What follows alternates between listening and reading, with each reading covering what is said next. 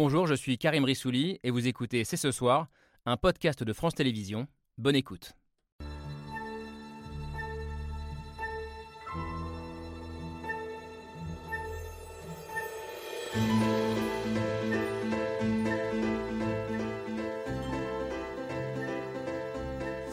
Bonsoir à toutes, bonsoir à tous, bienvenue sur le plateau de C'est ce soir.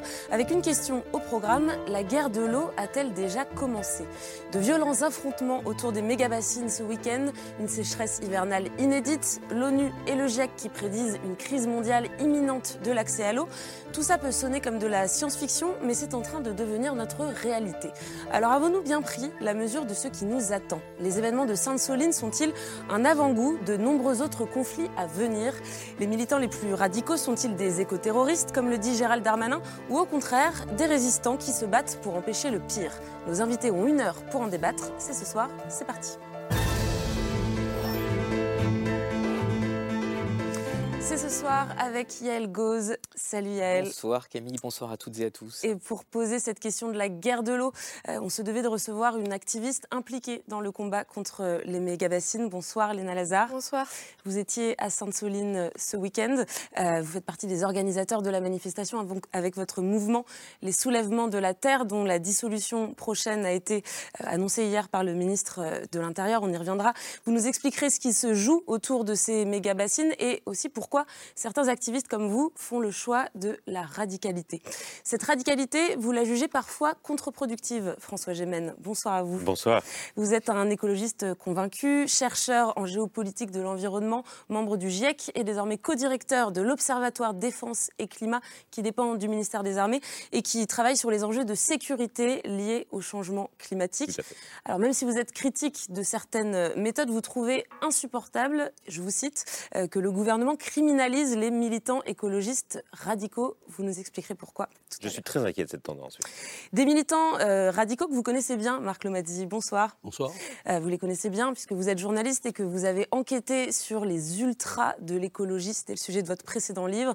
Et euh, dans votre dernier ouvrage, enfin votre dernier ouvrage, nous sera aussi précieux ce soir puisque vous imaginez à quoi pourrait ressembler la France en 2050 dans le cas où le réchauffement climatique atteindrait les plus 5 ou plus 6 degrés en 2100. C'est le pire des scénarios. Alors, comment éviter ce scénario du pire? Ça, c'est une question qui est d'ordre politique.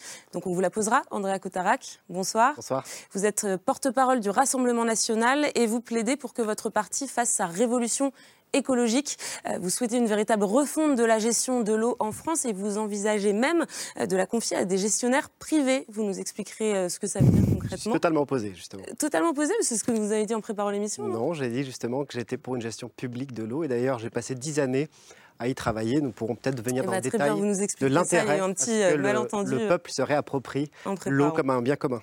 Très bien. Autre question en tout cas posée ce soir. Comment l'agriculture peut-elle s'adapter aux sécheresses chroniques qui nous attendent? Et ça, c'est une question pour vous. Sylvie Brunel, bonsoir. Bonsoir. Vous êtes géographe, professeur à la Sorbonne, spécialiste des questions d'alimentation. Et dans votre dernier livre qui s'appelle Nourrir, euh, vous défendez les agriculteurs qui, à vos yeux, sont devenus euh, des sortes de boucs émissaires. Et vous pensez qu'il est possible de, de s'adapter au changement climatique sans pour autant changer complètement de modèle? Et sur ce point-là, vous ne serez pas d'accord avec votre voisine Fatima Wassak. Bonsoir. Bonsoir. Bienvenue, vous êtes politologue, euh, militante écologiste, fondatrice de la première maison de l'écologie populaire. Et dans votre dernier essai, Pour une écologie pirate, vous proposez un changement total de paradigme euh, pour une écologie populaire, inclusive, fondée sur la liberté. Et évidemment, ça concerne aussi le partage de l'eau.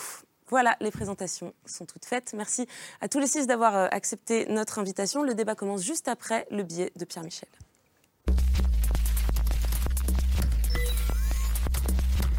L'eau se fait rare, on se la partage ou on se l'accapare. Résistance ou écoterrorisme, la guerre de l'eau, c'est pour très bientôt. Parce que derrière les bassines, il ne s'agit pas simplement d'endroits où on met de l'eau. Mais il s'agit de la vie de milliers de personnes qui se lèvent tôt le matin, qui se couchent tard, tard le soir et qui sont menacées chaque jour par des personnes radicales. C'est la mère de toutes les batailles. Aujourd'hui, en fait, euh, on est là pour une bataille qui est euh, la défense du partage de l'eau. Euh, c'est une bataille en fait qui nous concerne toutes et tous. Méga bassine, très gros problème. Les nappes sont au plus bas. Résultat, on creuse à Sainte-Soline. On nous pique notre travail, notre eau, et c'est pour quelques-uns. Et ça, c'est pas normal. 6 000 manifestants pour les autorités, 30 000 selon les organisateurs. Face à eux, 3 200 gendarmes. C'est ouf de déployer autant de moyens et de violence pour un projet qui va niquer la planète, quoi.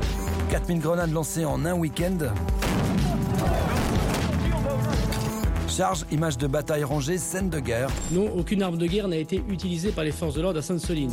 C'est une minorité contre une majorité, c'est des agriculteurs qui crachent sur d'autres agriculteurs. Ça va devenir compliqué de se parler. Ils nous répondent soit qu'on est des éco-terroristes, soit Monsieur Béchu nous dit que de toute façon les bassines c'est une bonne idée. Qui sont ces éco-terroristes il nous faut enfin dénoncer ces groupuscules d'extrême gauche qui, sous des noms poétiques, organisent et planifient ces déchaînements de violence. Sous le romantisme, le terrorisme vert, il porte des noms comme les soulèvements de la terre. Des centaines de gendarmes ou de policiers blessés. Plusieurs, euh, en effet, appellent à l'insurrection. J'ai donc décidé euh, d'engager la dissolution des soulèvements de la terre.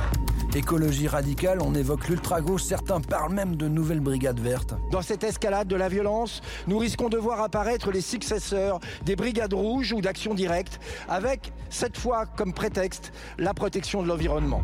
À quand les attentats? Pour quand les enlèvements? C'est bientôt le retour des années de plomb. Ce sont de véritables milices armées qui sont en formation dans notre pays. Pourtant, même le ministre de l'écologie le reconnaît. Ça n'est pas en mettant des bassines partout qu'on va régler le problème. Et je dis les choses. On l'attend depuis longtemps, il sera présenté demain, gestion de l'eau, ce que pourrait contenir le plan du gouvernement. Des restrictions, une meilleure rationalisation. Il n'y a pas d'autre trajectoire collective que d'aller vers de la sobriété, que de faire attention, que de mettre en place des dispositifs de goutte à goutte. En d'autres termes, on ferme le robinet ferme le robinet. Merci Pierre-Michel. Alors on va revenir sur les, affrontements particulièrement violents qui ont lieu à Sainte-Soline euh, ce week-end, sur les qualificatifs utilisés par le gouvernement aussi. Mais d'abord, euh, je voudrais qu'on comprenne bien les termes du débat. Euh, Léna Lazare, je le disais en introduction, vous étiez à Sainte-Soline ce week-end pour manifester contre la méga-bassine avec votre mouvement, les soulèvements de la Terre. Pourquoi est-ce que vous menez ce combat? C'est quoi exactement le problème, à vos yeux, avec ces méga-bassines il y, a, plusieurs. Euh, enfin, y a, on peut prendre le problème par plusieurs bouts. Euh, moi, en tout cas, euh, si j'ai commencé à me mobiliser donc, contre ces méga-bassines, c'est que je pense qu'il y a un profond problème d'injustice derrière.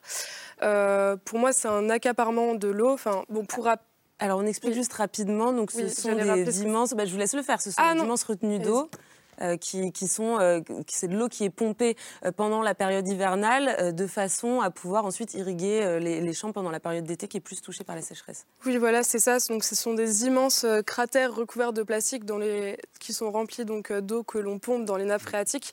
Et en fait, c'est le moyen qu'une minorité donc d'agriculteurs, donc 6% dans les Deux-Sèvres, donc là dans les Deux-Sèvres, il y a le premier protocole contre lequel on, se bat, donc qui concerne euh, la construction de 16 méga-bassines.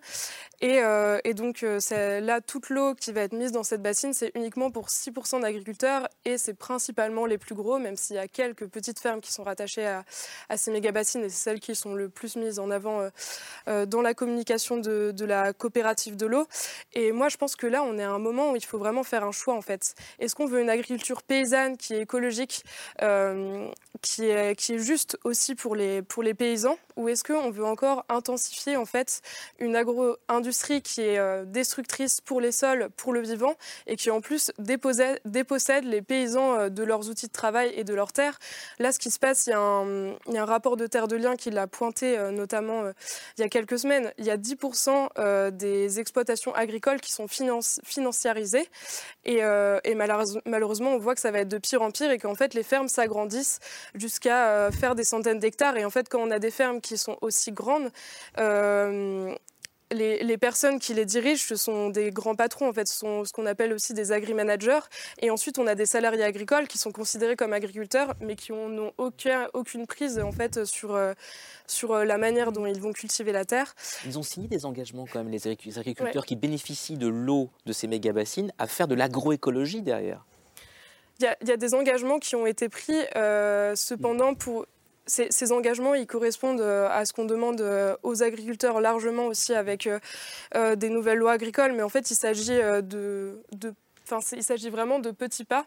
Et pour moi, là, la question vraiment, c'est comment est-ce qu'on fait en sorte que on puisse donc avoir des paysans qui ont le contrôle sur les pratiques qu'ils ont Et, euh, et, en dehors de ça, en dehors de la lutte donc, euh, de l'agro-industrie euh, contre les paysans, et donc là on a vu de nombreux paysans présents à Sainte-Soline, et il se trouve que moi aussi je suis une paysanne en cours d'installation, enfin j'ai fini mes études agricoles, il y a juste la question de comment est-ce qu'on définit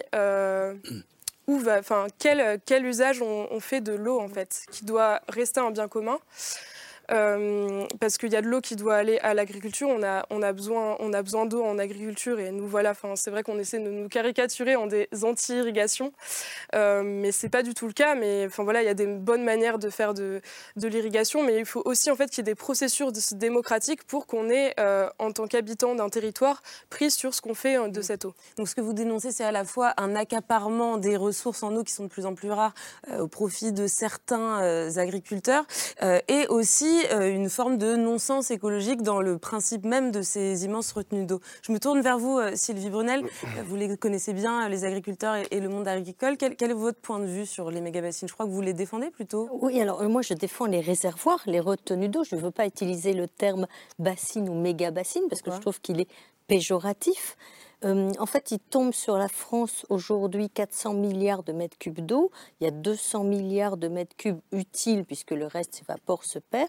Les agriculteurs, pour l'instant, en utilisent 5 milliards de mètres cubes.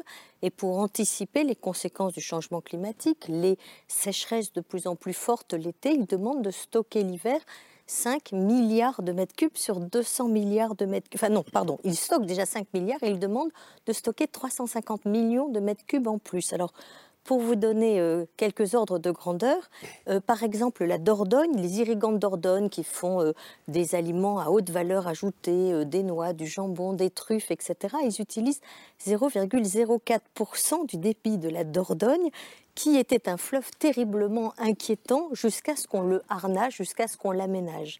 À Sainte-Soline, le marais Poitevin, en janvier, il a beaucoup plu. Chaque heure, il passait 500 000 mètres cubes d'eau chaque heure et qui partait vers la mer, qui d'ailleurs posait problème euh, aux conchiliculteurs puisqu'ils détestent les coquillages, les huîtres, les moules détestent l'eau douce. Et les gens de Sainte-Soline, la seule chose qu'ils veulent, c'est retenir 20 minutes de cette eau qui va être perdue, 200 000 mètres cubes. Donc on est vraiment sur des chiffres qui sont très faibles. Et il faut savoir que le changement climatique fait que si on n'anticipe pas, les étés étant de plus en plus secs et de plus en plus chauds, cette eau qui est perdue en hiver, pouvoir en disposer en été, c'est juste anticiper, mais pas anticiper seulement pour les agriculteurs, mais anticiper pour tous, parce que les oiseaux, les poissons, les insectes, la vie, le stockage de carbone, ils ont besoin de l'eau en été. La biodiversité sauvage, celle que qu'aiment les ornithologues, elle a besoin d'eau. Et il ne s'agit pas du tout en France d'une agriculture industrielle, d'une agriculture productiviste. Il y a plein de modèles. Il va y avoir une ceinture verte autour de Poitiers dans le cadre d'un projet alimentaire territorial. Et bien même le plus modeste maraîcher bio a besoin d'eau. Donc il y a eu un Varenne de l'eau, c'est-à-dire un plan avec une concertation avec les ONG environnementales, avec les agriculteurs, avec les pouvoirs publics pour prévoir un dispositif où on fait des retenues d'eau comme on en a toujours fait en France dans l'histoire, y compris pour protéger Paris d'ailleurs des crues. Et ce dispositif aujourd'hui, il est contesté. Et je trouve que c'est dommage parce que je pense que même pour défendre la nature, il faut stocker l'eau parce que quand il n'y a pas d'eau, il n'y a pas de vie. Alors ce que vous dites fait beaucoup réagir sur le plateau. Je vous donne la parole, Marc, euh, Marc. Oui, euh, a priori comme ça, l'idée de, de stocker l'hiver de l'eau qu'on puisse réutiliser ensuite l'été, c'est du bon sens. À part que, euh, vous l'avez rappelé, moi j'ai écrit un livre sur, le, sur les projections climatiques hein, où je suis allé interroger des, euh, scientifiques. hein. Quand j'ai un peu regardé cette histoire des, des- des bassines, qui est un sujet assez, assez technique, là on a été un peu, un peu euh, submergé sous les chiffres, mais il y a une chose qui m'a beaucoup surpris, c'est que euh, les, les promoteurs des, des méga-bassines s'appuient sur un rapport du BRGM. euh, et ce rapport, BRGM? le BRGM, c'est le Bureau de recherche géologique et minière, c'est les spécialistes français du sol. Donc ce sont des scientifiques hein, de très haut niveau. Simplement, ce c'est une entreprise publique qui répond à un cahier des charges très précis. On lui avait demandé une chose très précise, qui était de savoir si, quand on regarde ce qui se passe dans les réserves, dans les nappes phréatiques entre 2000 et 2011, est-ce que ça suffit à remplir ces bassines et donc à avoir une réserve en eau suffisante? Ils ont répondu oui. La deuxième chose qu'ils ont répondu, c'est que euh, quand on regarde les pompages actuels, et qu'on regarde les pompages qui sont ceux de la méga bassine, on va gagner beaucoup, beaucoup d'eau. C'est-à-dire que autrefois, les pompages directs, c'est 200 mi- c'est pardon, c'est 20 millions de mètres cubes, on va tomber à 6 millions de mètres cubes. Le problème de ce rapport, euh, et le BRGM lui-même le reconnaît, il n'a répondu qu'à la question qu'on lui a posée, c'est qu'il ne, il ne fait pas de projection climatique. Il n'a pas répondu à la question de savoir qu'est-ce qui se passe compte tenu des sécheresses qui nous attendent euh, sur l'utilisation et l'efficacité de ces méga-bassines. Donc ça, c'est un grave problème. Donc le BRGM va revoir sa copie, re-regarder avec les projections climatiques. Et la deuxième chose euh, qui est très surprenante dans cette euh, affaire de, bassines ou de, ou de méga-bassines, alors on peut, on peut parler de méga-bassines dans la mesure où il y a un certain nombre de recours euh, euh, juridiques et, euh, et des projets ont été retoqués parce que l'autorité judiciaire a considéré que c'était euh, excessif, ces bassines. La deuxième chose qui est très surprenante, c'est que pour que vous n'ayez pas de guerre de l'eau demain, compte tenu des sécheresses qui s'annoncent, on pourra dire un mot sur les projections en France des, des sécheresses, venir, oui. il faut qu'il y ait un dialogue, il faut qu'il y ait un consensus sur les priorités, les modalités du partage. Or là, euh, on a des comités de bassin, on a des agences de l'eau, mais il y a quand même euh, une espèce de, suspicion sur la forte présence des intérêts agricoles dans ces comités de bassin et dans ces agences de l'eau. Donc, moi, je pense, euh, compte tenu de, ce que je vois de ce dossier et, de l'enquête que j'ai faite sur les projections climatiques, que euh, on ne peut pas, un, avoir des solutions comme celle-là dans la mesure où elles ne tiennent pas compte des projections climatiques, donc il s'agit bien d'une maladaptation. On, essaye de faire des réserves d'eau pour protéger en fait un modèle euh, agricole dont les scientifiques eux-mêmes nous disent qu'il n'est pas viable compte tenu de l'évolution du climat. Et la deuxième chose, c'est qu'il faut revoir la gouvernance de l'eau de manière à ce que tous les citoyens puissent être sûrs que le partage est équitable. Et je dis ça et je termine là-dessus. Là, il s'agit d'un problème de partage de l'eau, en quelque sorte, entre agriculteurs.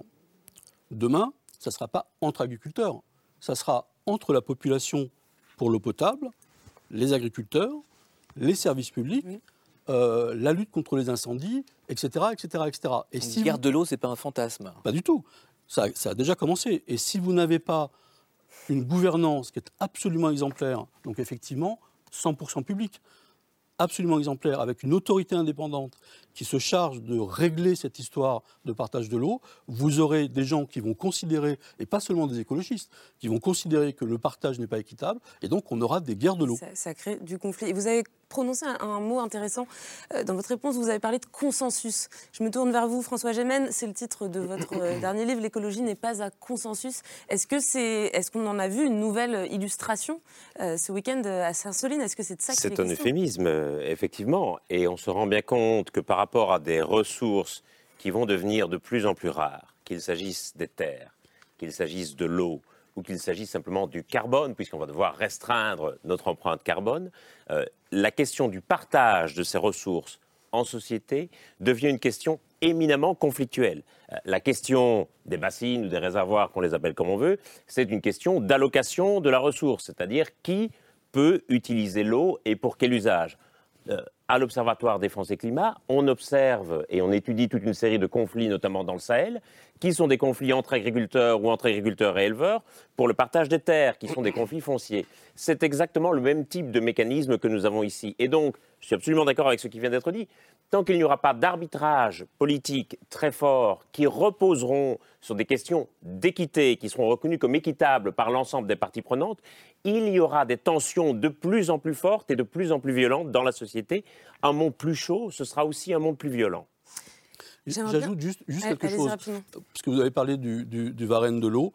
Euh, les scientifiques que j'ai interrogés, les hydroclimatologues que j'ai interrogés, me disent qu'il y avait eu des assises de l'eau euh, quelque temps auparavant. Les assises de l'eau avaient regroupé l'ensemble des acteurs.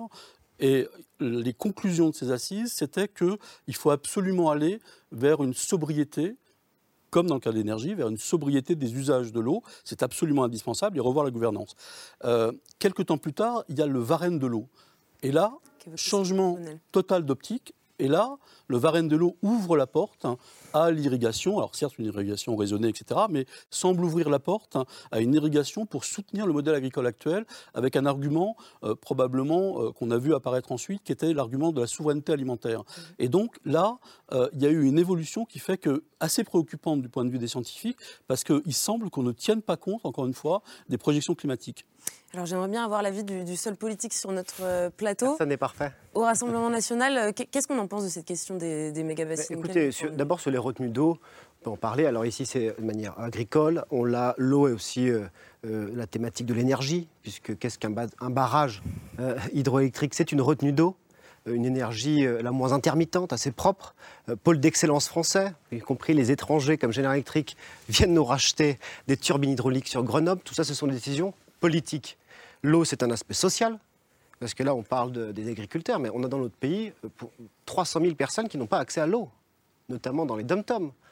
Un Mahorais sur trois n'a pas euh, accès à l'eau courante. Vous avez euh, en Martinique, en Guadeloupe, dans les Antilles, un réseau complètement vétuste. Donc, euh, il faut un arbitrage politique. On est tous d'accord là-dessus. Mais comment il se fait l'arbitrage politique? Il se fait à travers le peuple. Moi, je suis opposé à l'écologie punitive opposé à cette violence euh, euh, que l'on voit à travers ces milices, effectivement, à travers le gouvernement aussi qui souhaite imposer les choses. Nous, on propose, et Marine Le Pen, c'était la seule, un référendum sur l'environnement. Aucun candidat à la présidentielle n'a proposé cela. Et quelle question Qu'est-ce vous que posez c'est Qu'est-ce que- quelle Bah, Il y a une quinzaine de questions. quoi, Par exemple, l'environnement méga-bassine, pas méga-bassine, mais quel modèle agricole? Est-ce que c'est un modèle agricole qui va viser vers l'exportation, vers une agriculture intensive ou pas? Est-ce qu'on va taxer des produits agricoles ou manufacturiers interdits chez nous? Ou est-ce qu'on va les taxer? Est-ce que, par exemple, les haies, toutes ces, zones de captage de carbone, justement, euh, que les agriculteurs coupent pour gagner de la terre, est-ce qu'au contraire, on ne peut pas faire en sorte que l'on rémunère les agriculteurs qui préservent des arbres, des haies pour la biosphère, pour les oiseaux? Il manque des oiseaux. Euh, L'arbre est un, aussi euh, filtre l'eau. C'est-à-dire qu'on a ici des agents publics, j'ai envie de dire, qui filtrent l'eau, la terre. Donc, c'est 15 questions sur lesquelles le peuple doit se prononcer. Si vous voulez la paix, il faut que le peuple euh, se le prononce. Rassemblement national, Pour le reste, madame. enfin, en fait, toutes les, o- toutes les organisations, qui, non, mais so- juste- qui- toutes les organisations qui s'intéressent à que- l'écologie, tous les or- toutes les organisations qui s'intéressent à l'écologie pendant les présidentielles, elles ont montré que vous aviez un des pires programmes sur l'écologie. Et en fait, l'écologie, c'est une question de démocratie. Et vous, on Bah, sait très bien, en fait, vous êtes. Non, mais en fait, on, Bon, bah, vous je vais proposez- répondre, alors. Non, mais en fait, là, c'est de la communication. On sait très bien de quel côté est le Rassemblement national. Oui, mais en fait, toutes les ONG disent que vous avez un problème, euh, euh, vous avez un programme qui totalement anti-écologique et que on sait très bien en fait que votre vision de la démocratie, elle va vers l'autoritarisme. Nous, en fait, on est total. Enfin, je vous le dis très clairement. En tout cas, la jeunesse qui se bat pour le climat, elle ne votera jamais pour le Rassemblement national. Et on sait que vous n'êtes pas dans votre camp. Donc voilà, on, on sait très clairement là ce que vous faites, c'est une tentative de greenwashing. Enfin, désolé de vous couper, mais je suis obligée mais de le faire. vous répondre. c'est trop grave. ce que vous Je, vous laisse répondre, Oui. ensuite je voudrais juste faire tourner la parole et entendre Fatima Si je Wassa peux- qu'on n'a pas si je peux me permettre simplement. C'est un rattrapage côté RN après Si une- peux- non, un sujet qui été peu éludé euh, par euh, Marine Le Pen Je vais, je vais vous répondre euh, sur chaque question ou chaque plutôt accusation qui était donnée. Moi, si je parle, madame, c'est pas au nom de la jeunesse ou des ONG ou je ne sais quoi. Si je parle, c'est que j'ai été élu par 200 000 personnes, 200 000 Français. C'est-à-dire l'équivalent peut-être d'une vingtaine de députés, sur la base d'un programme, régie publique de l'eau, référendum sur l'écologie, madame. Deuxièmement, vous me parlez à moi d'un greenwashing ou je ne sais quoi, mais vous ne me connaissez pas. Ça fait 10 ans que je travaille. Excusez-moi, madame. Excusez-moi, Bah, je peux je suis répondre désolée. Enfin, Bah, je vais vous répondre. Ou alors intéressez-vous à notre programme, parce que là, vous nous, Bah, nous accusez pourquoi, de... pourquoi est-ce que toutes les ONG Excusez-moi, est-ce que je peux juste répondre parce Bah, que... Allez-y, mais Ah, fait, merci. il n'y a, aucune ONG qui s'intéresse madame, au climat mais- qui dit que le RN a un problème, Mais programme madame, écologique. Donc, juste- en fait, c'est comme la République En Marche, vous auriez beau dire tout ce que vous voulez, on sait très bien que c'est que le discours et que dans les actes, vous ne ferez jamais rien. Enfin, voilà, Très moi, je vous remercie. Madame Soleil, dans votre boule de cristal. Moi, je vais vous répondre une chose. Ça fait dix ans que je travaille sur la thématique de l'eau, euh, dans les collectifs de régie publique de l'eau, contre justement les partis de gauche. Vous étiez où? Vous étiez où pour dénoncer des multinationales comme Veolia, qui engrangent des dividendes sur le dos des Français et des usagers? Vous étiez où? Moi, j'y étais. Moi, Où est-ce que vous aviez muré Est-ce que 16 vous avez muré, euh, Madame, des entreprises du CAC 40 Non. Est-ce que vous avez, vous êtes battu contre Veolia, contre la Lyonnaise des Eaux, toutes ces, ces- ces entreprises qui ont gagné justement de l'argent, 1,3 million de revenus pour le patron de Veolia, des dividendes engrangés sur le dos des consommateurs, des usagers Vous étiez où, Madame? Vous étiez où? Je ne vous ai pas vu. Donc gardez vos leçons. activiste depuis des- 16 des ans. Gardez en- vos leçons de engagement morale. à Léna Lazare qui a quand même une longue, euh, une excusez-moi, moi je suis élu et aussi j'ai une, longue, j'ai un long un militantisme. violent, la manière dont Excusez-moi, j'ai un long, et- j'ai un long militantisme en matière Avec écologique. Je n'accepte pas l'hystérie de personnes qui, qui parlent au nom de leurs associations. Moi, je parle au nom de mes électeurs, 200 000 personnes, madame. Oui, oui, Donc remballez vos leçons de morale. François Gémen. Vous êtes porte-parole de votre parti aussi. On va je suis porte-parole du. C'est quand même fou qu'ici on soit opposé au fait On que fait les pas Français. le procès du RN ici. Regardez ce verre d'eau, non, mais s'il vous je- plaît. Non, regardez le verre d'eau, Non, mais excusez-moi, non, je- vais petit peu faire de... comme René Dumont, là. c'est pas René Dumont, mais on va parler de. Vitel. Je peux parler de Vitel, je suis né à Évian-les-Bains, il n'y a pas de souci. Il faut qu'on avance. Oui, on avance, Eh mais juste, c'est quand même fou ici que l'on nous dise non, ce n'est pas acceptable que le peuple français décide de son modèle écologique, de son modèle On agricole. entendu, André. Bah, excusez-moi, On est pour la euh, démocratie. on est pour la démocratie. Bah, le seul, André la seule candidate qui propose à ce que le peuple décide, c'est Marine Le Pen. mais c'est- Désolé, madame. Yael, une et ensuite, je voudrais vraiment entendre Fatima. Wassak, s'il vous plaît, qui n'a pas pu Vous avez vu qu'on n'a pas la de bouteille parole. d'eau en plastique, hein et pour cause, parce que Vitel, il y a un, scandale Vitel dans les Vosges. Vous savez que c'est dans le sous-sol des Vosges puisée l'eau des nappes phréatiques de Vitel. C'est le groupe Nestlé qui commercialise toutes ces bouteilles. Et Nestlé est accusé de prélever plus d'eau que les nappes phréatiques ne peuvent en fournir. Chaque jour, c'est l'équivalent de la consommation d'une ville de 40 000 habitants qui part en bouteilles plastiques. Alors que la sécheresse sévit dans l'est de la France comme ailleurs, juillet dernier été un mois terrible, le pire depuis 1959 dans les Vosges, et vous aviez des arrêtés de restriction, arrosage, lavage des voitures, irrigation, pendant que le pompage de Nestlé continuait dans les nappes phréatiques alors qu'il y avait des communes à sec qu'il fallait fournir en eau potable. Donc on était en plein absurde. Les autorisations de pompage ont été renouvelées, des quantités moindres, mais le mal est fait. On estime qu'il faudrait à peu près 50 ans pour que les nappes puissent se reconstituer normalement. Est-ce que ça, c'est le symbole, Fatima Wassak, est-ce que ça, c'est le symbole pour vous d'un système euh, aberrant, arrivé au bout? Euh, alors oui, effectivement, et c'est pour ça que, comme vous le disiez tout à l'heure, moi je propose euh, un projet politique euh, alternatif. Je voulais quand même réagir à l'échange qu'il y a eu à l'instant pour dire que si guerre de l'eau il, doit y avoir, c'est une guerre idéologique. C'est-à-dire qu'effectivement, c'est pas une question de chiffres uniquement, euh, c'est pas une question technique en fait. On voit bien à quel point c'est idéologique. Qu'est-ce qu'on défend comme écologie? Quel est notre rapport à la terre? Quel est notre euh, mode de production, quels sont nos modes de consommation, etc. C'est ça qui est en jeu. Mais Euh, Vitel, dans c'est très concret. mesure- Vitel, ce que vous Alors, disiez, ça rejoint ce que bien. vous dites, parce que c'est des Je le sais habitants bien, mais- et euh, l'eau est pompée dans Je sais bien, mais, mais je réagis au fait, parce que vous disiez, on n'est pas là pour faire le, le procès du Rassemblement national. Euh, pourquoi pas? Euh, Puisque le Rassemblement national prétend avoir un projet écologiste, si, je pense que, euh, et je rejoins euh, Léna là-dessus, je pense qu'on on est en droit, en- on- oui, c'est légitime de, de dire que on- on- on- ce n'est pas parce qu'on parle de terre qu'on rejoint euh, les propositions du Rassemblement national. Euh, quand tout à l'heure je disais guerre idéologique, euh, je, parlais du rapport à la terre, du rapport à l'eau. Dans quelle mesure nous considérons que ce sont des biens communs et qu'est-ce qu'on met derrière le, mot commun? Voilà, je pense qu'on est un certain nombre ici à mettre derrière le commun le vivant et l'humanité. Et on défend l'égale dignité humaine.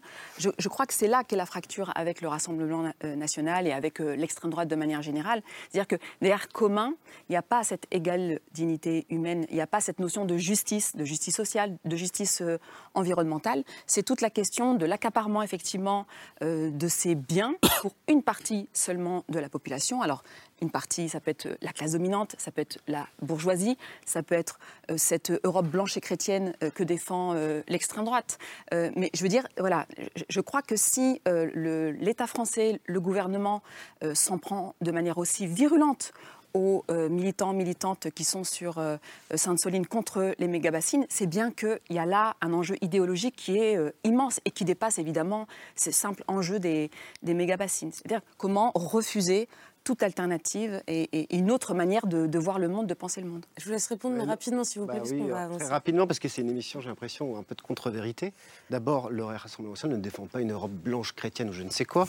Je vous ai parlé des dom-toms. Je vous ai dit que ceux qui souffrent réellement d'un problème d'eau, de coupure, de réseau où il y a des fuites énormes, c'est euh, Marine Le Pen qui est en tête. Et à ma connaissance, les dom-toms, les Antilles, la Guyane, Mayotte, c'est pas vraiment des territoires majoritairement entre guillemets de couleur blanche, même si moi je ne réfléchis absolument pas avec des couleurs ou je ne sais quoi. J'ai pas une vision racialiste comme le Parti des indigènes de la République dans lequel je crois euh, vous étiez. Au Rassemblement national, il y a trois couleurs le bleu, le blanc et le rouge. On veut juste que l'eau soit bien gérée, planifiée par l'État, à la fois pour les entreprises et pour les gens. J'ajoute que euh, Vitel, le captage d'eau, vous avez à Grigny l'entreprise Coca-Cola qui euh, euh, pompe directement l'eau. Est-ce qu'on l'accepte ou non? Je crois que c'est une municipalité de gauche qui l'a accepté. Au Rassemblement national, nous n'aurions jamais accepté qu'une entreprise privée pompe un bien commun qui appartient à tous les Français. Marc vas-y. Je voudrais, qu'on avance un petit peu et qu'on se pose la question justement de, la radicalité. Je disais, euh, en vous présentant, vous avez consacré un livre euh, à ceux que vous appelez les ultras de l'écologie. Vous avez enquêté euh, sur ces mouvements. Est-ce que vous pouvez nous raconter ce qui pousse deux jeunes militants écologistes à, si je peux le dire ainsi, basculer de, l'autre côté, en tout cas à adopter des modes d'action qui relèvent de l'illégalité ou d'une forme de, radicalité importante, comme ce qu'on oui, Moi, j'ai commencé mon enquête parce que euh, euh, un jour à Paris, euh, ça devait être à l'automne 2019, hein, un groupe d'extinction Rebellion a bloqué le centre de Paris sur le modèle de ce qui avait été fait à Londres quelque temps auparavant. Et moi, je ne connaissais pas du tout Extinction Rebellion. et puis, je voyais bien qu'il y avait aussi d'autres mouvements, par exemple des mouvements animalistes hein, de défense de la cause animale. Il y avait la montée en puissance aussi de l'écoféminisme. il y avait évidemment la ZAD de Notre-Dame-des-Landes qui a été évacuée en 2018. Donc, on est dans la même période. Et je me suis dit, est-ce qu'il se passe quelque chose? Et donc, je suis allé voir, j'ai interrogé énormément de, militants euh, écologistes, de militants du climat, et je me suis aperçu de deux choses. La première, c'est qu'il euh, y a un nouveau mouvement qui s'est levé, euh, propulsé par l'urgence écologiste. Et ça, ça n'existait pas dans les mouvements précédents, c'est-à-dire Greenpeace, les Amis de la Terre, etc., qui, qui, étaient des militants tout aussi virulents et engagés, mais on n'entendait pas ce discours sur l'urgence écologique. Et, les militants que j'ai rencontrés me disaient euh, on est en train de courir droit à la catastrophe, euh, et donc il faut se lever euh, et il faut agir. il faut agir comment? Je voyais bien que le système des partis, le système de démocratie représentative, ils pensaient que c'était inutile. Ils ont fait beaucoup de marches. Il y a eu Youth for Climate, par exemple, la branche française du mouvement de Greta Thunberg qui a fait des marches. et très vite, ces militants se sont probablement rendus compte, ou en les cas, ils ont pris conscience que euh, les marches, ça ne suffisait pas. Et il y a deux événements qui sont intervenus à ce moment-là, qui ont fait en quelque sorte basculer toute une partie de la jeunesse. La première, alors, paix son âme, on n'en parle plus beaucoup aujourd'hui, mais la démission de Nicolas Hulot. En 2018, quand on écoute ce que dit Nicolas Hulot au moment où il démissionne, il arrive dans le studio de France Inter et il dit Je démissionne.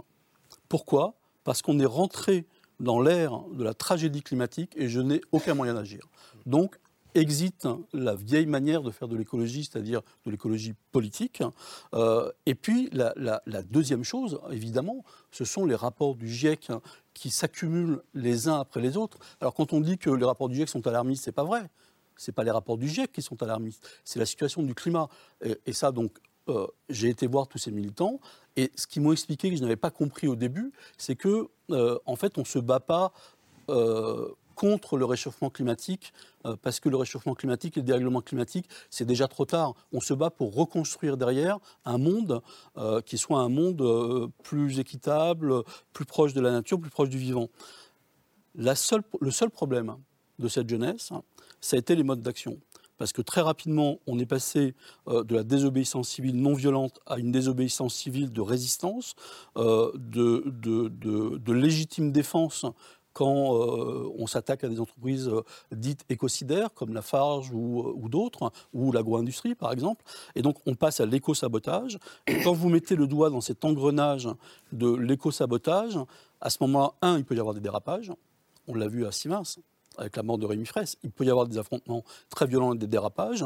Et donc, à partir du moment où vous avez la conjonction de, jeunes qui se sont levés, qui légitiment un discours euh, de... Alors, on parle de, désarmement, on parle de renaturation, mais il s'agit bien d'éco-sabotage, euh, et que vous avez avec vous des gens qui viennent, eux, d'un autre univers, euh, que ce soit la galaxie des Antifas ou que ce soit la galaxie, disons, communiste, libertaire ou anarchiste, qu'on a vu beaucoup à Notre-Dame-des-Landes. On a vu beaucoup cette, cette, cette alliance. vous créez un pôle de radicalité. Et ce pôle de radicalité, on a parlé d'insurrection quand Gérald Damanin dit insurrection. effectivement, la vérité oblige à dire qu'il y a parmi les gens de l'ultra-gauche des gens qui prônent évidemment l'insurrection.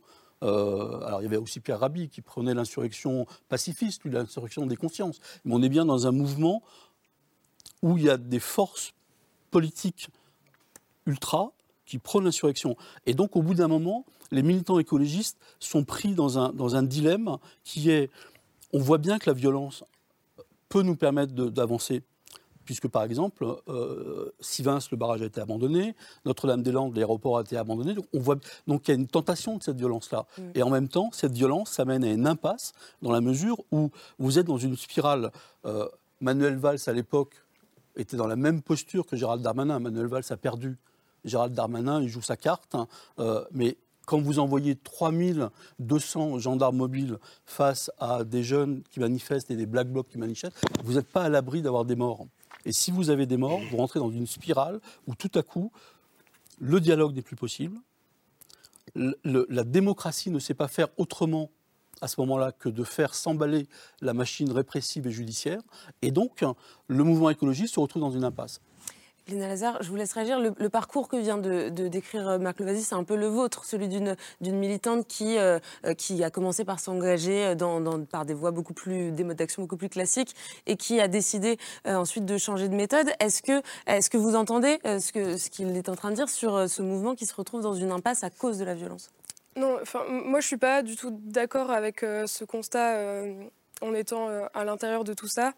Euh, je pense que euh, l'État, face à la montée en puissance d'un mouvement écolo, a décidé en fait de comme d'habitude vis-à-vis des mouvements sociaux, de dérouler tout un récit policier en lequel je ne crois pas.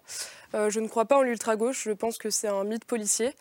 enfin, là, par exemple, le mouvement contre les méga-bassines, on parle quand même d'un mouvement qui là, la manifestation, elle était, euh, elle était portée par plus de 150 organisations. Dedans, il y a les principaux euh, syndicats, il y a la CGT, il y a Solidaire, il y a les principales associations écologistes. On était 30 000 personnes malgré euh, les interdictions, malgré donc tout le récit, qui, a commencé, le récit glaçant en fait, qui a commencé deux jours avant notre mobilisation. On nous disait il y aura des images difficiles. Et donc, moi, je pense qu'il y a un mouvement écologiste diversifié, euh, très fort, et que tout le récit qu'il y a autour de l'ultra-gauche et d'une minorité de personnes radicalisées euh, est vraiment un récit pour qu'il y ait des scissions, pour qu'il y pour qu'il voilà, pour que, pour qu'on légitime en fait le fait qu'il y ait une personne dans le coma. Et je trouve ça très grave. Moi, j'aimerais replacer en fait. On parle de violence de notre part. Bon, déjà, j'aimerais commencer par dire que mon mouvement, les soulèvements de la terre, il est très connu parce que, en effet, il fait partie de ceux euh, qui prônent donc, comme vous l'avez appelé, l'éco-sabotage ou les actions de désarmement. C'est pas pour rien qu'on parle d'action de désarmement. On parle d'action désarmement parce que nous, on considère qu'en effet, euh, vu la gravité de ce qui se passe actuellement, les infrastructures écocidaires, il va falloir les démanteler. Parce que, euh, enfin moi voilà, j'ai fait du plaidoyer dans les institutions, etc. Je ne vais pas revenir sur mon parcours en entier, mais ça ne va pas assez vite et les institutions actuellement, elles mènent une politique écocidaire depuis euh, des dizaines et des dizaines d'années. Vous souscrivez, vous souscrivez du coup à, ce théoricien qui a inspiré aussi en partie les soulèvements de la Terre. Je pense à ce Suédois qui s'appelle Andreas Malm, qui a 45 ans, qui est un maître de conférence en écologie humaine, très inspiré euh, par Marx et par Lénine. Il est passé à Paris lundi soir, il a donné une conférence pour échanger avec un public euh, plutôt converti à sa cause, et André Asmal n'est pas un non-violent. Le titre de son dernier livre est assez explicite, c'est Comment saboter un pipeline? Voilà, il théorise le fait que les modes d'action doivent euh, passer à la vitesse supérieure face à l'urgence climatique et donc être violents s'il le faut. L'urgence est telle, il a dit aux Parisiens, qu'il faut imaginer des tactiques de lutte plus radicales? Les pneus crevés des SUV en ville, c'est lui qui a lancé la mode. Euh, la confrontation avec la police, bah, pour lui, elle est inévitable, c'est assumé, mais ne pas s'en prendre aux individus, aux infrastructures, aux biens, mais pas aux personnes. Sinon, ce serait, dit-il, du terrorisme. Est-ce qu'on a changé de génération? Peut-être euh, François Gémen. Est-ce que c'est dangereux? Est-ce que c'est une mauvaise source d'inspiration pour l'écologie euh, que vous défendez Ou est-ce que c'est une source d'inspiration parmi d'autres? Moi, j'ai marqué à, plusieurs reprises mon désaccord et mon opposition à certaines des méthodes qui étaient utilisées par des écologistes qu'on va qualifier de radicaux, parce que je pensais que ça allait créer des blocages dans la société, que ça allait aliéner une partie du public de la cause. Maintenant, on peut avoir des désaccords sur les méthodes et sur les moyens d'action, et c'est important, vu l'urgence de la situation, qu'on puisse discuter de la manière dont on va y arriver. Mais je pense qu'on franchit vraiment un seuil, un palier très dangereux dans la démocratie, quand on va considérer que des mouvements contestataires deviennent des sortes d'ennemis de la démocratie qu'il faudrait interdire. Et je pense qu'au contraire, la force de la démocratie, c'est aussi de tolérer en son sein la contestation, la colère, potentiellement la révolte. Et je crois qu'il est vraiment très important de, de, mettre un stop à cette sorte de dangereuse dérive vers l'autoritarisme dans laquelle nous glissons. Et je pense, en tant que libéral, que c'est une vraie faillite de la démocratie libérale quand on en vient à considérer que des mouvements citoyens radicaux contestataires deviennent des ennemis de la démocratie qu'il faudrait interdire. Ça, ça me paraît vraiment un point très important. Sylvie Brunel, enfin, sur, sur, le même point, ce qualificatif d'éco-terroriste, euh, est-ce que vous le reprenez à votre compte? Est-ce qu'on devrait plutôt parler de, de, résistants ou de militants qui, qui défendent leurs idées? Et, et, ensuite, j'irai vers vous, Fatima. Alors, sur ce plateau, il y a plein de spécialistes de cela, donc moi, je ne vais pas me prononcer là-dessus. Je vais juste me prononcer sur ce qui est mon domaine de compétence, qui est la question alimentaire. Sans agriculture, enfin, sans, sans eau, il n'y a pas d'agriculture. Sans agriculture, il n'y a pas d'alimentation et sans alimentation, c'est la guerre. Et ce que l'on voit dans un grand nombre de pays, vous avez parlé du Sahel, c'est le problème de régions où, pour le coup, les précipitations sont bien inférieures à celles de la France. Hein, le Sahel, c'est entre 150 et 400 mm par an de pluie alors qu'il fait en plus très très chaud, il y a une très forte évaporation. La France, c'est 800 mm, on est dans un climat tempéré, on sait qu'avec le changement climatique, les pluies vont être plus erratiques, elles vont tomber en hiver, elles vont tomber, elles vont plus tomber en été, elles vont tomber de façon violente. Ça veut dire qu'il faut anticiper. Moi, je pense que les jeunes, euh, ils ont peur et ils ont raison. Ils se demandent quel avenir on leur prépare. Dans mon livre Nourrir, je dis ben, il faudrait un, un créer une sorte de service civique agricole. Dans tous les modèles agricoles, il ne faut pas les opposer, mais il faut savoir que quel que soit le modèle, on a besoin d'eau, qu'il y a 20 000 départs en retraite chaque année de notre agriculture. On a la chance en France d'être encore une agriculture puissante, bien qu'elle reste familiale. Il y a 20 000 départs en retraite, il n'y a que 14 000 installations. On ne peut pas juste envoyer les jeunes dans des impasses qui sont des micro-modèles où ils butent sur la précarité, sur la pénibilité. Quand on s'installe en agriculture, il faut une, avoir une agriculture transmissible, une agriculture viable. Et il faut savoir que quand on a des vaches laitières, par exemple, l'été, elles boivent 100 litres de lait par jour, qu'au-dessus de 15 degrés, elles souffrent. Donc il faut anticiper. De l'eau, de pardon. 100 litres d'eau par jour, merci. 100 litres d'eau par jour, que l'été elle souffre et que finalement, face à ces enjeux climatiques, bah, il faut au contraire travailler ensemble. Les irrigants, c'est pas des gens qui sont irresponsables. Ils travaillent aujourd'hui sur une irrigation de précision, c'est-à-dire connaître exactement les besoins des plantes, gérer collectivement la ressource, se mettre ensemble autour d'une table, c'est les agences de bassin, c'est les projets de territoire pour la gestion de l'eau. C'est-à-dire qu'il y a toute une comment dire, il y, a tout un millefeuille de, de réflexions de gens qui disent mais attendez, on passe notre vie dans des réunions, on n'est plus en train de travailler dans notre exploitation. En notre exploitation, on sait que toute cette eau qui part vers la mer et qui se salinise, on en aura besoin cet été. Et retenons-la, et retenons-la y compris pour les petits modèles, pour la permaculture, retenons-la pour les maraîchers bio. Dans tous les modèles, sans eau, vous ne faites rien. Mais et sans eau, on souffre. Tous les scientifiques montrent.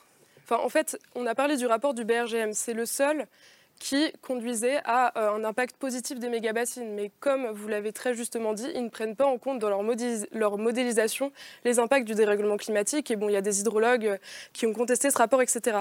Dans la Vienne, il y a eu plusieurs études, notamment l'étude HMUC sur les milieux. Toutes les études actuellement qui existent sur les mégabassines montrent que c'est une mauvaise solution. Enfin, en fait, de toute façon, ça me paraît assez simple. En dehors de l'accaparement, on met de l'eau euh, qui pourrait être stockée dans les nappes. En fait, rien ne stocke mieux euh, l'eau que les nappes et les sols. Et c'est pour ça aussi qu'on défend une agriculture euh, paysanne. Et euh, cette agriculture paysanne, enfin voilà, je vois que vous, vous l'opposez à... Donc, à- Non, à je l'oppose pas, mais je dis que les jeunes, ils veulent pas aller travailler sur des micro-modèles où Mais ils vont se heurter pas à la difficulté mais termes du débat. Je voudrais avoir la- la- la- Oui. l'avis de, de En fait, Fatima Ouassak. Oui, parce que depuis tout à l'heure, on parle des jeunes, on parle de la démocratie, euh, on parle du peuple, etc., comme des entités euh, homogènes. Et on ne dit pas assez à quel point euh, il s'agit là de rapports de domination, de rapports de pouvoir. On ne se mettra jamais autour de la table pour réfléchir ensemble face à, l'urgence climatique. C'est pas vrai. On ne se mettra pas euh, autour de la table. la preuve, Pourquoi Pourquoi c'est qu'il y a des violences. Parce qu'il y a un État, euh, notamment euh, français, qui refuse en fait de laisser un peu de place aux, aux alternatives. Tout à l'heure, vous disiez, vous mettiez un petit peu tout le monde à, à égalité et, et vous, vous, vous sembliez cibler en particulier la, la violence de ce que vous qualifiez les radicaux, l'ultra-gauche, etc. Non, non, pardon, je je, vais question. finir ma phrase. savoir ensuite vous pourrez rectifier. Mais euh, euh, euh, euh, je, je citerai là Nelson Mandela, comme l'a fait euh, Hervé Kemp euh, dans Reporter à très juste titre, euh, euh, lorsque l'oppresseur use de violence, euh, l'opprimé, les opprimés n'ont d'autre choix que de répondre par, la violence. Et donc, vous ne pouvez pas mettre à égalité la violence institutionnelle, la violence d'État et la manière dont les organisations militantes qui défendent un projet politique, vous ne le qualifiez pas ce projet politique, vous ne pouvez pas pointer du doigt la manière dont ces organisations réagissent à des violences. Vous avez vous-même cité Rémi Fraisse, les drames, ils sont du côté de l'écologie politique, ils sont du côté du mouvement climat, ils ne sont pas du côté de, du côté de, de- l'État. Je veux dire, d'un côté, il y a des gens euh, qui euh, jettent des pierres, de l'autre côté, on a euh, des, armes, des armes lourdes, on a une armée. Sur la question de, de- se mettre autour de la table pour réfléchir comme ça au Sahel, etc., voilà, moi j'aimerais pointer du doigt un rapport de domination notamment, c'est le rapport de domination coloniale entre l'Europe et l'Afrique. Il faut le dire. Peut-être que, effectivement, la question climatique, la question euh, écologique euh, euh, permettrait de remettre au centre du débat le fait que les ravages climatiques seront davantage graves au sud de la Méditerranée plutôt qu'au nord. Donc il y a, des enjeux de justice aussi qu'il faut, qu'il faut, mettre au centre du débat et donc parler des injustices et des inégalités. Vous ne pouvez pas euh, homogénéiser comme Non, ça le- la euh, et, et COP27, simplement dire euh, la nourriture, euh, l'alimentation, etc. Non, non, il y a une lutte, et, et je pense que c'est la lutte que l'on a de, de- de commun avec les soulèvements de la Terre et avec les camarades du mouvement climat. C'est une lutte pour la justice. Et, l'État français défend autre chose. L'État français défend euh, cette manière de voir le monde où on met au travail les communs, donc la terre, euh, l'eau, etc. On, spolie la terre, on, s'accapare l'eau euh, au bénéfice d'une classe sociale, au bénéfice de la classe dominante, au bénéfice de la, de la bourgeoisie. Voilà ce que défend euh, l'État français. Mais il n'est pas, paysan il est pas français, c'est pas un arbitre. bourgeois, hein. Il n'est pas arbitre, l'État français. Vous parlez de, de lutte pour euh, la justice. Je voudrais avoir le, le point de vue d'Andrea- Cotarac. Lutte pour la Est-ce que dans cette lutte pour la justice climatique, est-ce que euh, les modes d'action plus violents, plus radicaux peuvent avoir une forme de légitimité Ou est-ce que vous rejoignez le ministre de l'Intérieur qui parle d'écoterrorisme? En fait, si vous voulez, euh, il y a- on est en train de justifier, en tout cas ici, certaines personnes, la violence à l'encontre des forces de l'ordre et, et du coup la violence vis-à-vis des militants. On a, on a des blessés de partout. On a plus de des dizaines de gendarmes qui gagnent 1600 euros qui sont aussi blessés. Je veux dire, est-ce que c'est ça notre mode des choses? Évidemment que je condamne, évidemment que je condamne la violence, mais je ne rentrerai pas non plus dans le jeu de Gérald Darmanin parce qu'après on ne parle pas des questions de fond, on ne parle pas de l'eau. Euh, le, Rassemblement national, c'est le premier parti des ouvriers de France, des salariés, des actifs, de la France qui bosse. Et pardonnez-moi, la justice, c'est pas la peine d'aller chercher euh, en Méditerranée. Je veux dire, je vous l'ai dit tout à l'heure, les dom-toms aujourd'hui, on a euh, dans notre pays 300 000 personnes qui n'ont même pas accès à l'eau courante dans notre pays, pas en Iran où je sais qu'il y a des problèmes d'eau puisque je suis d'origine iranienne, pas euh, en Méditerranée. En Par Méditerranée, ailleurs, il y a des milliers de sur personnes les qui guerres, meurent. sur les guerres, à cause de la, des entraves à la liberté de circulation. sur les guerres, euh, l'Institut de recherche international pour la paix, donc l'Université de Stockholm, nous explique très bien, bizarrement, que les périodes chaudes, climatiques chaudes, il y a euh, euh, moins de guerres que dans les périodes froides qui sont plus propices à la famine. Maintenant, j'en viens à une chose. On ne peut pas légitimer la violence dans notre pays, d'où qu'elle vienne. On ne peut pas la légitimer. C'est la démocratie. Et pardonnez-moi, monsieur, quand on est démocrate, on n'accepte pas la violence. On passe au vote.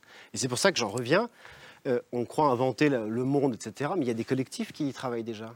Il y a des administrations, il y a énormément de municipalités et d'intercommunalités qui reviennent à la régie publique de l'eau, qui ont compris justement qu'il fallait prendre soin de son réseau, des 850 000 kilomètres de réseau qu'on a avec 1,3 milliard de fuites d'eau aujourd'hui dans notre pays. Ça, c'est les réelles questions. Et juste, j'en termine, c'est le modèle agricole. hein. Quand on me dit le RN est greenwashing ou je ne sais quoi, euh, moi, j'ai travaillé au Parlement européen, on s'est toujours opposé, bec et ongle, au traité de libre-échange, par exemple.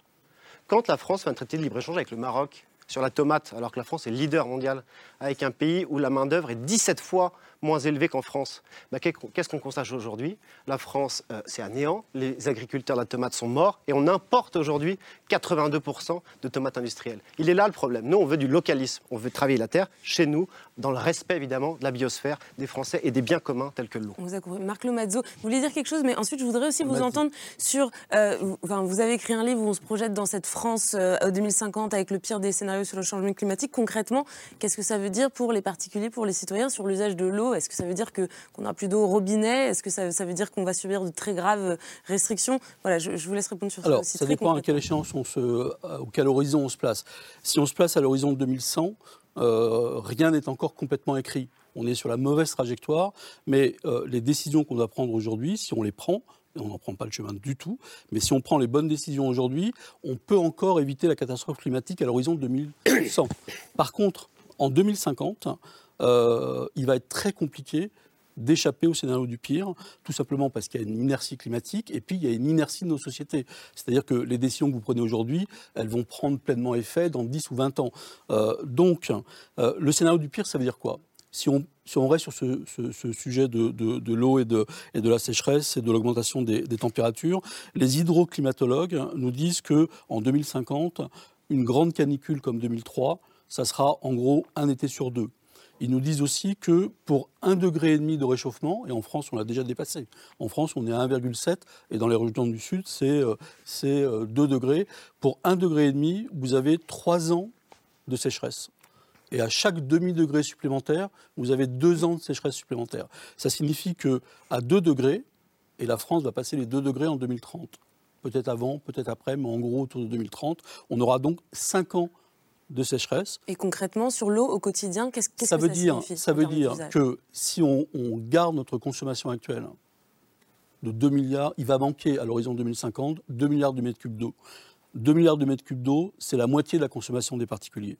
Dit autrement, au rythme actuel, en 2050, un Français sur deux manquera d'eau. Je donne un autre, un autre exemple de, de, ce qui nous, de ce qui nous attend. Euh, le, le, débit des fleuves va diminuer très fortement. Euh, on parlait du bassin de la Dour-Garonne ou de la Garonne. Euh, les, hydroclimatologues n'excluent pas que les niveaux d'étiage soient tellement bas qu'on peut parler de, Garonne à sec. Euh, la Loire va être extrêmement menacée. On a déjà vu, on peut traverser la Loire déjà au cours de l'été 2022. Ça sera régulièrement comme ça. Donc on va manquer d'eau. Il y aura une pénurie d'eau. Donc la solution à ça, bah, c'est de changer notre modèle de production, de changer notre modèle économique, et notamment euh, l'agriculture, parce que l'agriculture, c'est euh, Alors, je, je vous arrête, puisqu'on hein, va y aller sur, sur, les solutions. Voilà, on a dressé un constat, on a compris que cette, euh, cette raréfaction des ressources en eau, elle va produire de la conflictualité, et que si on n'arrive pas à la gérer correctement, ça, ça, provoquera, ça provoquera des violences, mais le gouvernement est en train de s'emparer du sujet, et justement, demain, Emmanuel Macron sera dans les Hautes-Alpes, et il présentera son grand plan eau, avec quelques pistes concrètes pour s'adapter, pour lutter contre la sécheresse, des solutions euh, qui sont parfois inspirées de ce qui se pratique ailleurs. Hugo Bernard euh, s'est penché sur ces solutions testées à l'étranger. C'est l'image du jour.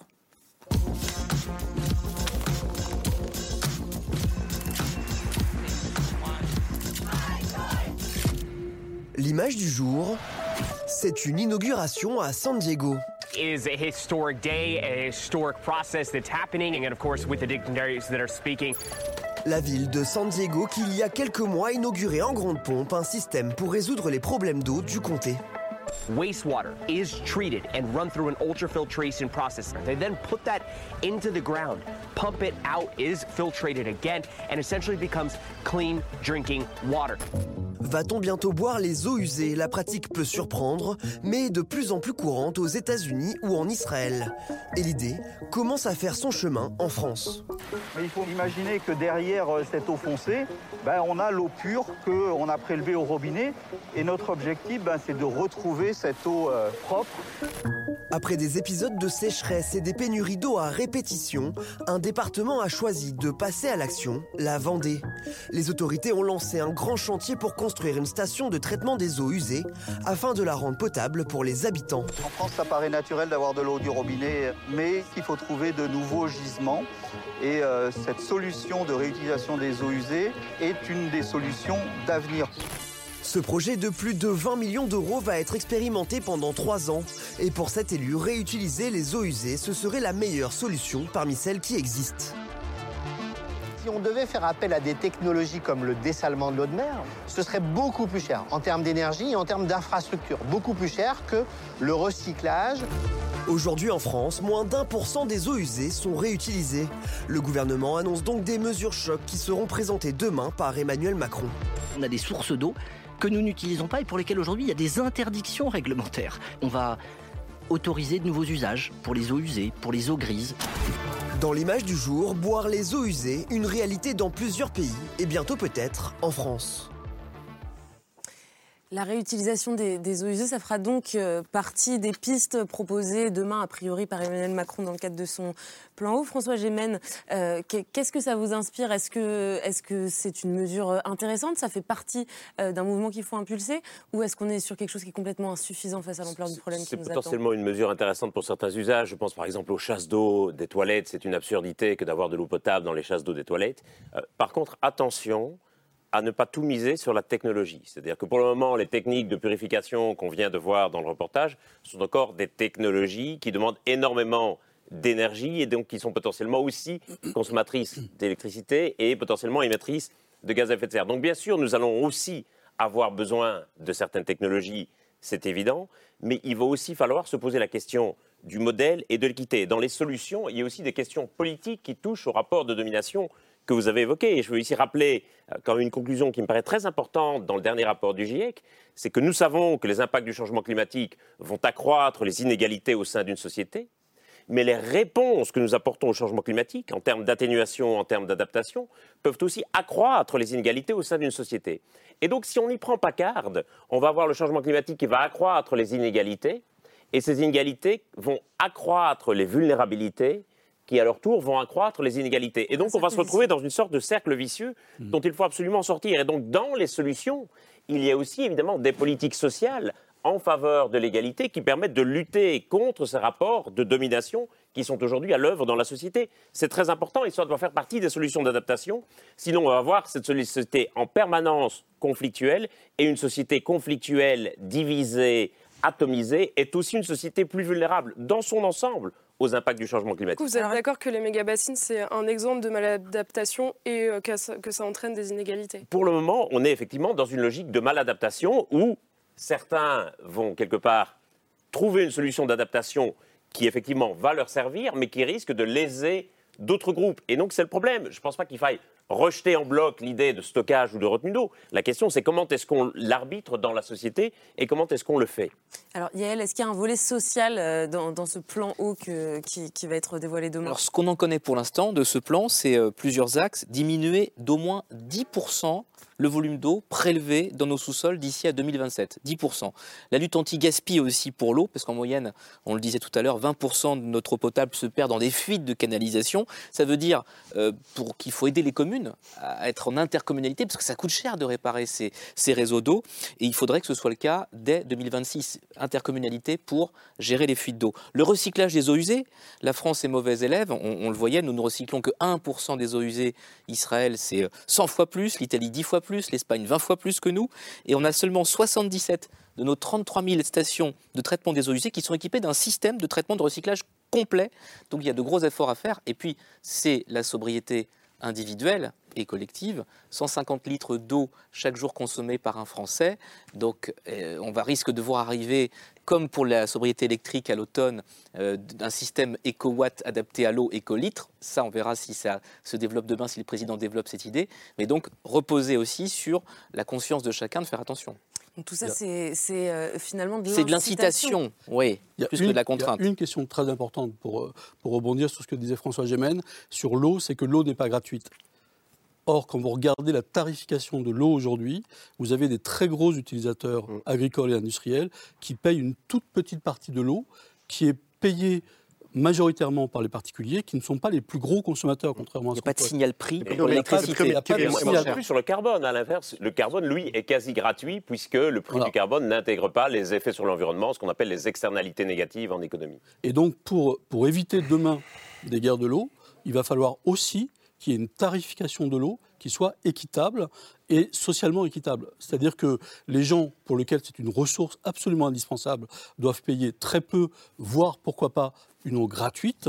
Et ceux qui l'utilisent pour des besoins industriels, euh, que ce soit de l'agro-industrie ou euh, de l'industrie lourde, de, euh, des entreprises, C'est nous nourrir quand même. hein. Comment? C'est En fait, nous nourrir. Il s'agit de nous nourrir hein, on quand peut être même. nourri par paysannes. Non, mais l'agro-industrie, Mais oui. quand vous approvisionnez les villes, vous le faites, vous- il, vous, il vous faut des circuits de production Non, et de ce que je veux dire- commercialisation ce que- efficaces. Ce que je veux dire, madame, juste pour préciser les choses, c'est que c'est très différent quand vous êtes un maraîcher et que vous nourrissez, comme on l'a vu dans un reportage, à 20 km autour de vous, ou que vous êtes... Non, mais Mais les mégapoles, l'argu- c'est 2% seulement d'approvisionnement tarification, local. je parle de la tarification de l'eau. Hmm C'est très différent de subventionner par c'est très différent de subventionner par le biais de la tarification des gens qui font de l'exportation et qui font du business agricole et de subventionner des gens qui font de, de l'agriculture vivrière et locale. C'est très- c'est deux choses très différentes. Bien, bien sûr que si. Enfin, là, ce que je veux dire, c'est que les méga vivrière en France aujourd'hui Il faut nourrir Paris, il faut nourrir Montpellier, il faut nourrir Nantes, il faut nourrir Poitiers. En fait, les personnes ne s'auto-nourrissent sauf des, des personnes qui, en général, leur but J'aimerais rappeler juste un chiffre travail. hyper intéressant au niveau international. C'est que l'agriculture qui est majoritaire euh, internationalement, c'est l'agriculture paysanne. Oui, où- l'agriculture on- paysanne. meurt de non, faim. personne On ne meurt de de faim. faim. Et actuellement, ce qui se passe, c'est que l'agro-industrie. Ceux qui souffrent de la faim, le l'agro-industrie- milliard de personnes, ce sont des, ce mais sont des non. paysans Moi, par exemple, j'ai vécu au Japon où l'agriculture paysanne est majoritaire. Est-ce est qu'on hyper meurt de par faim? l'État. Non, mais en fait, l'agri... Enfin, en fait, le, modèle de base, c'est en effet, enfin, là, ce qui se passe en France, c'est qu'il n'y a plus que 2% d'agriculteurs. Moi, je pense qu'il faut se demander pourquoi.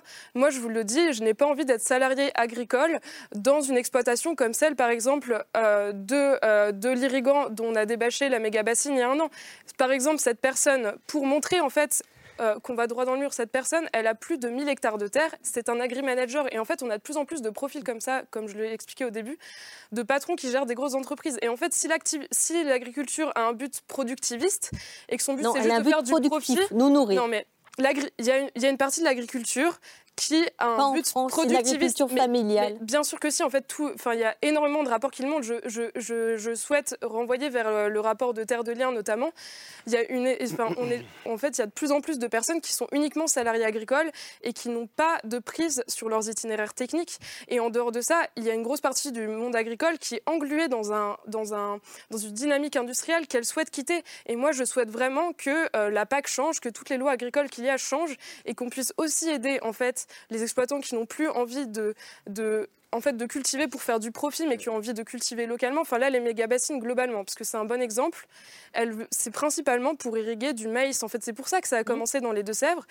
Et C'est ce pas maïs il est le maïs, c'est pour des Oui, légumes, c'est pour principalement. Vous êtes plus principalement, long que c'est pour Fidel si on peut juste C'est euh, pour- intervenir juste une seconde, Non, non, mais si, si je peux me permettre, parce que ça fait 10 votre minutes. propos et parce que Oui, oui, non, mais c'est ça, mais en fait, c'est juste que c'est compliqué de discuter et je, je souhaiterais quand même euh, rappeler euh, qui est Sylvie Brunel parce que vous présentez comme, Ah, vous présentez, vous vous présentez comme une spécialiste de l'alimentation. On se souvient de vos propos climato-sceptiques dans les médias et euh, en fait, Non, vous, je dis vous juste prenez que tout le temps les discours de la GIEC. FNSEA. Le GIEC dit, et Bah, François en tout Gimel cas, va le confirmer, on peut trouver des solutions. mauvaises. Ce que dit le GIEC, c'est qu'on peut trouver des solutions et qu'on doit trouver des solutions. Je ne dis pas autre chose. Mais- Il faut se retrousser les manches. D'ailleurs, vous avez un mail des sur la solutions. Oui, mais j'ai fait exprès. Pourquoi? Parce que c'est une plante fabuleuse. C'est la première plante alimentaire mondiale. Non, en fait, Et en fait, on ne le sait pas. Et le Non, mais maïs ce qui se passe dans les- ce qui se passe dans comme les- l'Amazonie. ce qui se passe dans les Deux-Sèvres, quand même, si on a commencé à construire ces méga-bassines, c'est que le maïs demande énormément d'eau durant l'été. Un Mais le méga-bassine seulement qui est produit dans sont les irriguées en maïs. Un quart.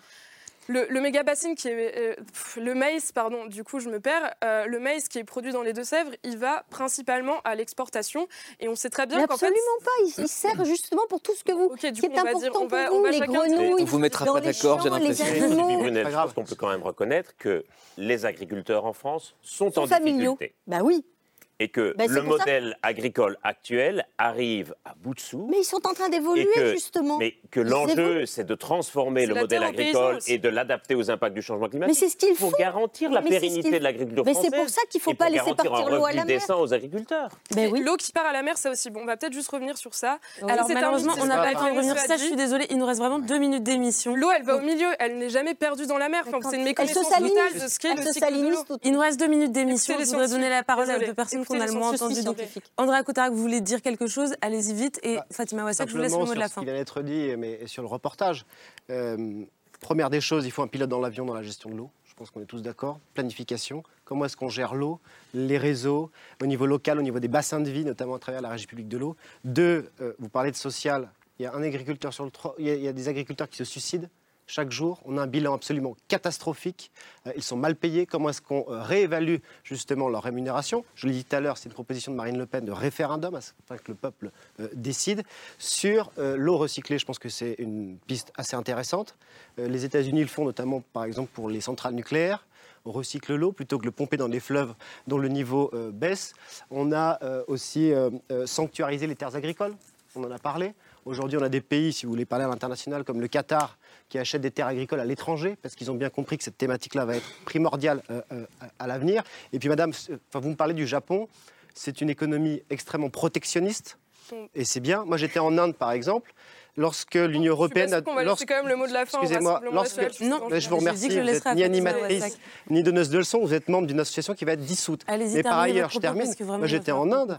On est euh, à la ramasse dans l'Union européenne. On continue le libre-échangisme. Et quand euh, l'Union européenne a voulu faire un traité de libre-échange avec l'Inde, ils ont dit certainement pas. On protège nos agriculteurs, nos petits paysans, et ils ont justement un objectif d'être autosuffisants d'ici à 2080. C'est vers ça qu'on doit aller, changement de modèle et garantir notre souveraineté alimentaire. On a compris votre vision. Fatima Ouassak, vous, vous défendez une écologie pirate. Est-ce que vous pouvez rapidement nous expliquer comment est-ce que ça, ça s'applique à la question du partage des ressources et à la question de l'eau à, à l'échelle de, de la planète et à l'échelle de l'humanité, parce que euh, la question climatique, elle, elle offre l'occasion de réfléchir à l'échelle de la planète et, et à l'échelle de l'humanité, parce qu'effectivement, face euh, au dérèglement climatique, et on est à peu près tous et toutes d'accord ici, sauf euh, ma, voisine de, de gauche, pour dire à quel point le, le dérèglement climatique est une réalité et à Ah quel non, point il y a énormément d'accord. On va- de, tout à fait euh, d'accord. de, de, de- de ravages qui sont euh, aujourd'hui euh, irrémédiables. Face à ça, on a plusieurs manières de, de- de réagir. Et c'est pour ça que j'insistais sur le- le- la dimension idéologique. C'est-à-dire qu'on peut avoir l'extrême droite, par exemple, qui dit oui, effectivement, il va y avoir euh, des astres climatiques, il va même y avoir inégalité euh, environnementale, notamment entre le Nord et le Sud, entre l'Europe et l'Afrique. Et donc, il faut davantage de frontières. Il faut Vous n'allez euh, pas donner la poser la, de la question de des la démographie. Il faut euh, euh, réfléchir à la question des migrations et donc bloquer, euh, les, les personnes migrantes. Euh, Qu'est-ce qu'on peut opposer? Parce que effectivement, je suis d'accord avec Léna, je ne peux pas accepter d'être dans le même camp euh, sous prétexte qu'on parle de de- d'eau et de terre comme bien commun, d'être dans le même camp que l'extrême droite. savez. Moi, je défends effectivement autre chose, une écologie pirate, c'est-à-dire euh, une écologie où euh, on va mettre au centre la question de l'égale dignité humaine et la question de la justice. Et je trouve qu'un bon moyen de ne pas mélanger nos torchons et nos serviettes avec l'extrême droite, c'est notamment d'articuler le torchon, d'articuler euh, la, la- la question de l'ancrage territorial. Et moi, je défends l'ancrage territorial. La question de la terre, il ne faut pas la laisser à l'extrême droite, il ne faut pas la laisser à la droite. C'est un enjeu de gauche, la question de la terre, y compris dans les quartiers populaires, cette sous-terre. Donc, c'est comment on articule cette question de l'ancrage territorial avec la question de la liberté de circulation sans condition. Et c'est là qu'il y a euh, Les quartiers une- populaires une votent pour Marine Le Pen de nature avec euh, la majorité. proposition de, de l'extrême droite. Et, c'est dit- quelque chose de positif, Mm. et c'est la piraterie, la liberté de circuler, c'est quelque chose, je trouve, d'enthousiasmant et qui peut euh, élargir le front écologiste parce que voilà, ça donne envie aux enfants, aux jeunes, etc., de, de rejoindre ce front commun. Alors, on me dit rapidement dans l'oreillette que vous avez 15 secondes pour conclure, François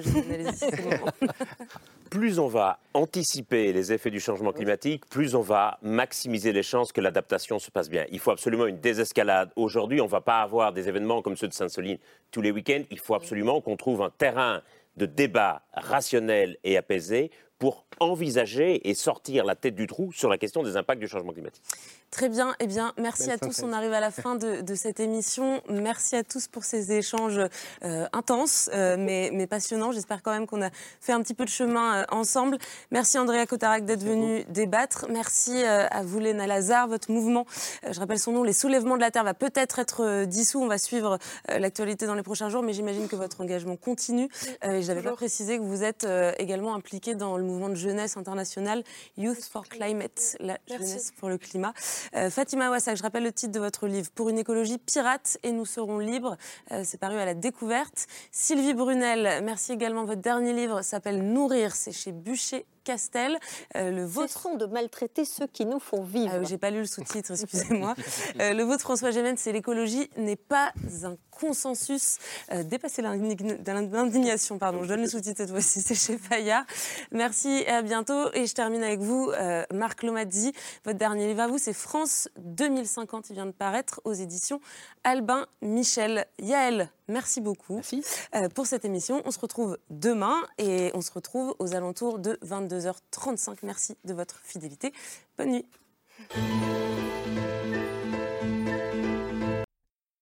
C'était C'est ce soir, un podcast de France Télévisions.